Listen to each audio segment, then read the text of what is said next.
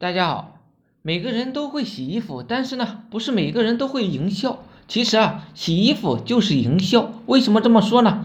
今天洗了两件衣服，第一件我把它放到水里，然后直接放上洗衣粉就开始洗了。另外一件我放在水里，放上洗衣粉，过了半个小时啊才开始洗。直接放水里洗的那件，我花花了十五分钟，两手累得发抖，结果还洗不干净。浸泡了半个小时的那一件，只花了我五分钟，在水里边随便一摆，它就洗完了，很干净，一点呢也不觉得累。营销产品啊也是如此，如果你的营销是直接面对陌生客户，第一次面对客户啊，你就要马上行营销的话，很累，时间很长，还未必能营销得掉。如果你采用浸泡衣服的原理，你会很容易的。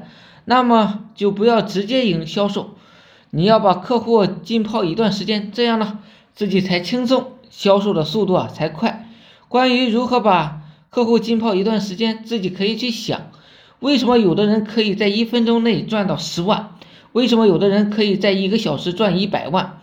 为什么有的人可以在二十四小时内销售几百套产品？他们的成功秘诀就是把客户呢浸泡在水里一段时间。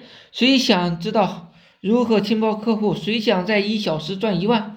谁想在二十四小时内就售一百套产品给客户呢？好了，今天呢就讲到这里，希望我说的思想对大家有所帮助。